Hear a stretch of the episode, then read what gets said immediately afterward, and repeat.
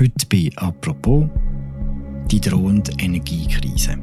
Mangellage, Engpässe, Verknappung. Das Vokabular der Energiekrise setzt alle, die mit Energieversorgung zu tun haben, zurzeit unter Strom.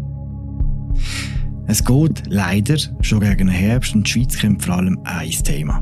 Die möglichen Engpässe bei unserer Energieversorgung. Apropos beschäftigen wir uns in einer Doppelfolge mit der aktuellen Schweizer Energiepolitik. Heute, in Folge 1, geht es darum, wie es überhaupt so weit kommen konnte. Kurz gesagt, wer ist geschuld, dass wir heute ernsthaft über den Kerzennotvorrat reden?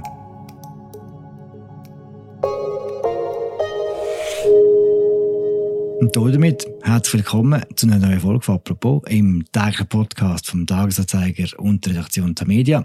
Heute, zu Teil 1, begrüße ich den Inlandredakteur Stefan Hähne im Studio. Hoi Stefan. Sali Philipp. Stefan, ich würde gerne mit dir etwa zehn Jahre zurückblenden. Grob gesagt, wie hat die Schweizer Energieversorgung 2010 ausgesehen?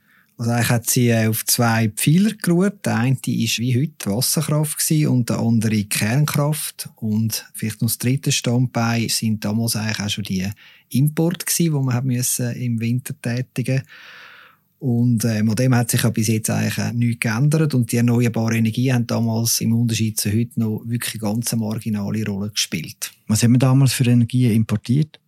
Ja, das war eigentlich ähnlich wie heute. Also, wir hatten so einen, einen Mix gehabt, wo nicht immer ganz klar ist, natürlich, woher der Strom dann letztlich kommt, also aus welchen Quellen. Es hat sicher Atomstrom drin gehabt, es hat auch Kohlenstrom drin gehabt.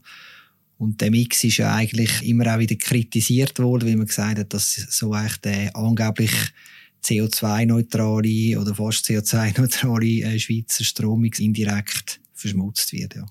Du hast gesagt, Atomstrom war vor zehn Jahren recht wichtig gewesen, und dann ist das passiert. Eine Tagesschau-Spezial aus aktuellem Anlass. Guten Tag, meine Damen und Herren. Es soll das siebtschwerste Erdbeben seit Menschengedenken sein, das heute Japan getroffen hat. Fukushima. Zum ersten Mal in der Geschichte des Landes musste Japan heute Atomalarm ausrufen. Denn in einem der über 50 Atomkraftwerke. Von einem Tag auf den anderen ist die Schweizer Energiepolitik auf den Kopf gestellt worden, oder? Das kann man so sagen, ja. Also es hat ja dann äh, die Bemühungen gegeben von der Frau Leuthard, wo ja lange Zeit eigentlich Atomdoris war und dann hat sie eigentlich mehr oder weniger über Nacht ihre Position geändert und hat dort können den Atomausstieg einleiten unter einem grossen Jubel. Ich mag mich noch erinnern von der SP und den Grünen, die, glaube ich, im Parlament sogar aufgestanden sind und klatscht haben, wo da, damals der Entscheid gefallen ist. Das war völlige Euphorie gewesen, ganz im Gegensatz zu der heutigen Situation, ja. Der Ausstieg aus der Atomenergie ist ein wichtiger Bestandteil der Energiestrategie 2050. Was hat die Energiestrategie sonst noch beinhaltet? Also eigentlich hat sie einen, einen Weg fortgeschrieben, wo man damals auch schon eingeschlagen hat, wenn auch vielleicht nicht so konsequent, wie man es danach versucht hat zumindest. Nämlich man wollte die erneuerbaren Energien ausbauen, dann den Energieverbrauch senken und auch die Energieeffizienz verbessern. Das sind so die drei Elemente, die eben nebst dem Ausstieg äh, zentral sind bei der Energiestrategie. Was man vielleicht noch muss sagen beim Ausstieg, das wird auch immer wieder ein bisschen falsch gesagt. Es gibt ja kein Ausstiegsdatum in der Schweiz, also es gibt auch keine begrenzte Laufzeiten für die Schweizer Kernkraftwerke. Kernkraftwerke können so lange laufen, wie sie die Atomaufsicht vom Bund als sicher einstuft. Und es liegt eigentlich an den Betreibern, zum Beispiel eben wie Mühlenberg, das hat man ja auch aus unternehmerischen Gründen entschieden, dass sich eine Erneuerung vom Werk eigentlich auch aus finanziellen Gründen nicht mehr lohnt. Angenommen worden ist die Strategie 2017 und eigentlich wäre das doch unsere Garantie gewesen, dass man nicht muss über äh, mögliche Energiemangellagen reden es ist zumindest ein Versprechen von den Befürwortern von der Energiestrategie 2050. Also das ist ja so eine Allianz gewesen, wo von der damaligen CVP, heute, heutige Mittepartei, bis zu den Grünen gereicht hat. Das Versprechen war, dass wir eigentlich in Zukunft sichere, saubere und einheimische Energieversorgung haben werden. Es ist eigentlich von Anfang an klar gewesen, dass das ein schwieriger Weg wird und möglicherweise, oder nein, nicht möglicherweise, ganz sicher, glaube ich, hat es entscheidende Kräfte gegeben, die das sehr wahrscheinlich unterschätzt haben, was damit alles verknüpft ist mit dem ganzen Ausstiegsprozess und eben was für Unwägbarkeiten da auch noch auf dem Weg dorthin eigentlich möglich sind und wo wir, wie wir jetzt sehen, auch zum Teil auch eintreffen. Ist denn der Krieg schuld, dass es nicht vorwärts geht? Oder hat die Schweiz den Ausbau der erneuerbaren Energien tatsächlich verschlafen? Oder ist es beides vielleicht? Ja, das ist eine gute Frage und man muss sich wie zuerst bewusst sein, über was man redet. Entweder über die aktuelle Lage, eben der drohende Gas- und Stromengpass im nächsten Winter oder über die mittel- und langfristigen Perspektiven reden, die eben die Energiestrategie 2050 uns gibt. Und die SVP sagt ja, die Energiestrategie 2050 sei gescheitert und verknüpft das eigentlich mit der aktuellen Lage. Und meiner Meinung nach ist das unlauter, weil sie eben eigentlich eine Langfriststrategie mit einem Ereignis verknüpft, wo so ein bisschen disruptiv ist. Und eine Energiestrategie ist eigentlich wie ein grosser Tanker, oder? Wo, wo sehr träge ist und wo man nicht einfach so Steuer umreißen kann und dann gerade einen neuen Kurs einschlagen. Das heißt, das sind wie so zwei verschiedene Zeitebenen, die im Moment durcheinander gebracht werden. Und das hat natürlich einen politischen Hintergrund. Die SVP will einfach ihre Ziele durchsetzen und das verwirklicht sehen, was sie ja schon immer behauptet hat, nämlich eben, dass die Strategie nicht aufgeht. Ich würde jetzt nicht behaupten, sie geht in jedem Fall auf, aber man kann, glaube ich, nicht sagen, dass sie gescheitert ist. Das ist viel zu früh. Im Gegenteil, wenn man ähm, die Richtwerte sieht, die im Gesetz definiert sind, wo man muss zum Beispiel beim Ausbau von der Erneuerbaren erreichen, dann ist die Schweiz im Moment eigentlich auf Kurs. Und das zeigt, dass zumindest äh, in dem Bereich man sicher nicht von einem Scheitern reden kann. Das wäre ein bisschen voreilig. Du sagst jetzt, beim Ausbau der erneuerbaren Energien ist man eigentlich auf Kurs. Wenn man jetzt äh, einfach quasi die Strategie anschaut, ist man das wirklich, wenn man sich in einem grösseren Rahmen anschaut? Oder kann man eher sagen, so wie es gewisse Expertinnen und Experten auch machen, dass beim Ausbau der erneuerbaren Energien, dass man dort schon noch mehr vorwärts machen kann als Schweiz?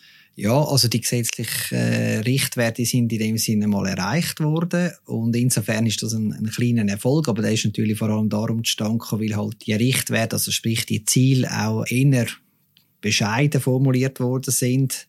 Es gibt natürlich Experten, aber auch natürlich Linksgrün, die sagen, das hätte man von Anfang an viel ehrgeiziger müssen formulieren, dann wäre auch mehr gegangen in dem Ausbau von der neuen erneuerbaren Energien wie Sonne oder eben Wind. Die Frage ist einfach, geht es dann wirklich auch dann, selbst bei gutem politischem Willen, wirklich so viel schneller vorwärts, wie sich das gewisse Kreise auch erhoffen. Ist es denn realistisch, dass die Schweiz irgendwann nur noch mit erneuerbaren Energien kann leben kann? Das wäre zumindest das Ziel. Im Moment ist es natürlich überhaupt nicht so. Also wie gesagt, es ist eigentlich immer noch Kernkraft und vor allem auch die Wasserkraft, die eigentlich das Rückgrat von der ähm, Stromversorgung in der Schweiz bildet.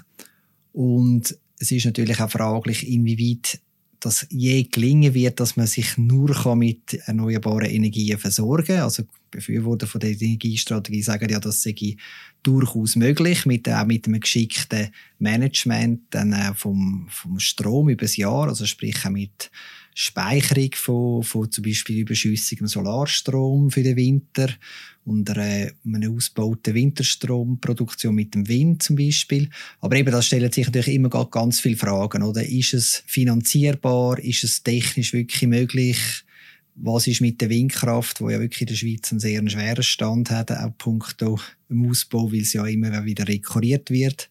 Also dort hat sicher eine Reihe von grossen Fragen und ich selber kann noch keine schlüssige Antwort auf das geben. Ich fände es auch ein bisschen unseriös, ähm, weil ich finde, es, es hat doch ein paar blinde Flecken in dem Ganzen, wo, wo offene Fragen sind, wo einfach noch eine Antwort brauchen.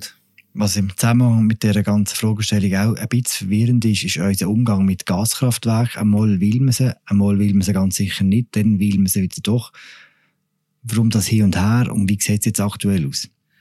Also ehrlicherweise müssen wir zuerst sagen, welcher hat eigentlich die Gaskraftwerke nie irgendjemand in der Schweiz? Zumindest hat sich, glaube ich, nie jemand so richtig dafür eingesetzt. Und ich glaube, das ist ja auch der Grund, so ein das kollektive Verdrängen fast schon von dieser Gaskraft, warum man, warum man jetzt eben so hektisch über das muss nachdenken, oder? Dass man irgendwelche Ersatzkraftwerke baut. Aber was man auch muss sagen ist, die, die Gaskraftwerke sind ja von Anfang an Bestandteil von der Energiestrategie 2050. Und es gibt da so einen Satz oder zwei Sätze, die Frau Leute haben, wo, wo sie ein bisschen auf den Punkt gebracht haben, damals im 2011, wo sie das gesagt haben, wie, wie so die Stimmung war. Also ich kann es gerne zitieren. Sie hat gesagt, ohne große Gaskraftwerke geht es nicht. Man kann nicht den Verzicht auf Kernenergie fordern und gleichzeitig sagen, dass in der Schweiz kein zusätzliches Treibhausgas ausgestoßen werden darf. Und damit hat sie eigentlich etwas ausgesprochen, wo, glaube ich, wie allen klar war damals, dass es realistischerweise und sechs nur für den Notfall irgendwie ein Backup braucht. Einfach irgendwelche Kraftwerke, eben jetzt in dem Fall Gaskraftwerke, wo zuverlässig im Notfall könnten Energie liefern, damit man eben gewisse Mangellagen, wenn es es dann gibt, die könnte überbrücken. Und wo dann die Energiestrategie angenommen worden ist vom Volk im 2017, ist ja das dann wie so ein bisschen an den Rand gedrängt worden und am Schluss irgendwie auch vergessen worden. Das hat natürlich auch einiges mit dem Pariser Klimaabkommen zu tun gehabt, weil ja die Gaskraftwerke eben sind ja eigentlich CO2-Schleudern und es ist politisch wie nicht opportun gewesen, irgendwie das zu fordern, dass man jetzt irgendwie die Gaskraftoption ernsthaft weiterverfolgt und das ist umso weniger der Fall gewesen, wo dann Simonetta Sommaruga auf Doris Leutag gefolgt ist im Energiedepartement. Sie als SP-Bundesrätin hat sich das damals gar nicht können erlauben, auch in dem Umfeld, wo sie kam. Sie ist ja 2019 gekommen, das ist die ganze Greta-Protestwelle mit, mit äh, in der Schweiz und die Klimawahlen. Und das ist irgendwie, glaube ich, es wäre fast schon ein bisschen wie politischer Selbstmord gewesen, wenn man dort irgendwie vor die eigenen Leute angestanden wäre und hätte gesagt, hey, wir brauchen im Fall noch zwei, drei Reservekraftwerke für den Notfall. Und ein Lichtaufgang ist offenbar dann, oder die Notwendigkeit ist dann irgendwie erst klar geworden, wo dann im letzten Herbst ist ja so eine Studie rausgekommen, wo ja vom Bund in Auftrag gegeben worden ist, wo ja von möglichen Strommangellagen gewarnt hat. Also das ist ja noch vor dem Ukraine-Krieg. Und die Strommangellagen sind dann so ab 2025 ähm, als Möglichkeit prognostiziert worden.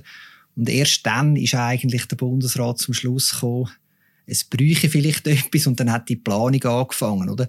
Und dass wir heute eigentlich die Diskussion haben, ist dem Versäumnis geschuldet. Und ich glaube, das ist einer der grössten politischen Fehler in der ganzen Energiepolitik. Auch so ein bisschen aus Sicht der Befürworter der Energiestrategie, weil sie letztlich eine Tür aufgetan haben für die Befürworter der Kernkraft, um wieder zu sagen, okay, sehen wir, es wir, wir haben keine Sicherheiten und so, wir, wir brauchen ein, ein neues Kernkraftwerk. Und ich glaube, wenn die Gasvariante von Anfang an zumindest als Notfalllösung geplant wurde, dass man sie jetzt aus der Schublade ziehen könnte, dann wäre die Diskussion möglicherweise oder hätte sehr wahrscheinlich gar nicht so können entstehen Und klar, für den nächsten Winter ist ein Gaskraftwerk ohnehin keine gute Option. Das ist klar angesichts äh, von der Ausgangslage.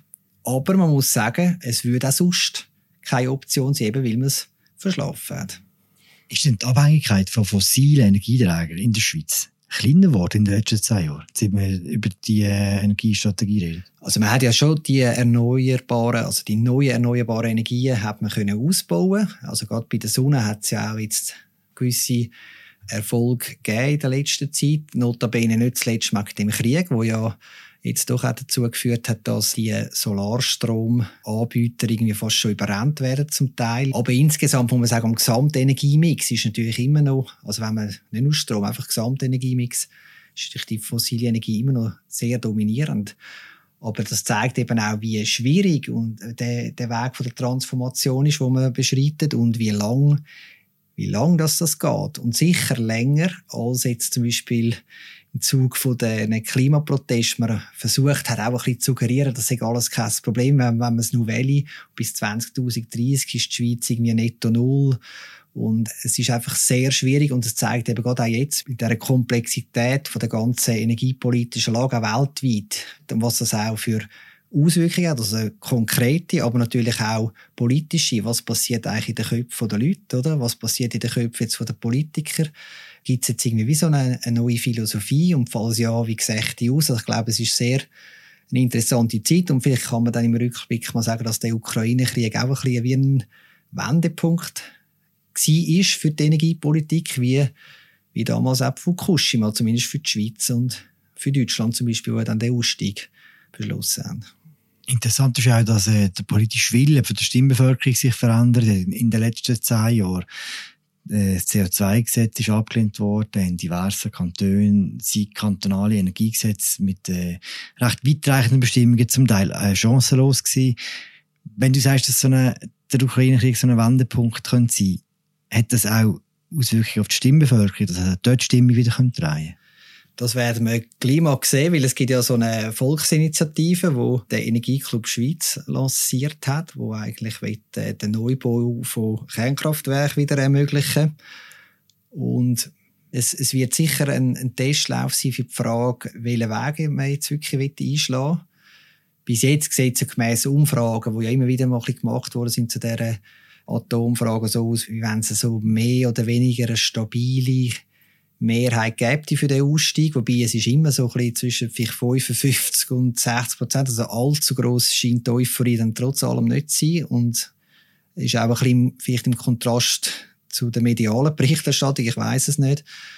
Aber ich, ich denke schon, dass sich viele Leute heute sehr wahrscheinlich die Fragen von der Energieversorgung ein bisschen anders stellen, wie noch vor dem ganzen Krieg oder vielleicht auch vor der Studie, wo ja eben im letzten Herbst rausgekommen ist, wo ja das Problem oder das Risiko von Strommangellagen eigentlich sehr mal richtig ins breite Bewusstsein der Bevölkerung getreten ist, obwohl man ja mal sagen muss, und das ist ja irgendwie schon ein bisschen skurril, oder? Die Stromaufsicht Elcom, die sagt ja eigentlich seit Jahren, wir haben mögliche Probleme beim Winter mit der Stromversorgung. Wir sind auf die Import angewiesen. Es ist überhaupt nicht sicher, dass das immer funktioniert. Im 15, 16 äh, hat es ja so einen Winter gegeben, wo es tatsächlich mal ein bisschen knapper geworden ist. Und genauso wie es damals möglicherweise ein bisschen zu wenig Resonanz gegeben hat, habe ich das Gefühl, heute gibt es vielleicht zum Teil ein bisschen zu viel Resonanz. Also es wird jetzt auch sehr viel mit Angst operiert. Und damit möchte ich nicht sagen, es, es gibt überhaupt kein Problem, im Gegenteil. Äh, aber ich glaube, man muss jetzt doch ein bisschen versuchen, kühlen Kopf zu bewahren und man könnte es auch als Chance verstehen, so ein bisschen wie der Corona-Zeit, ähm,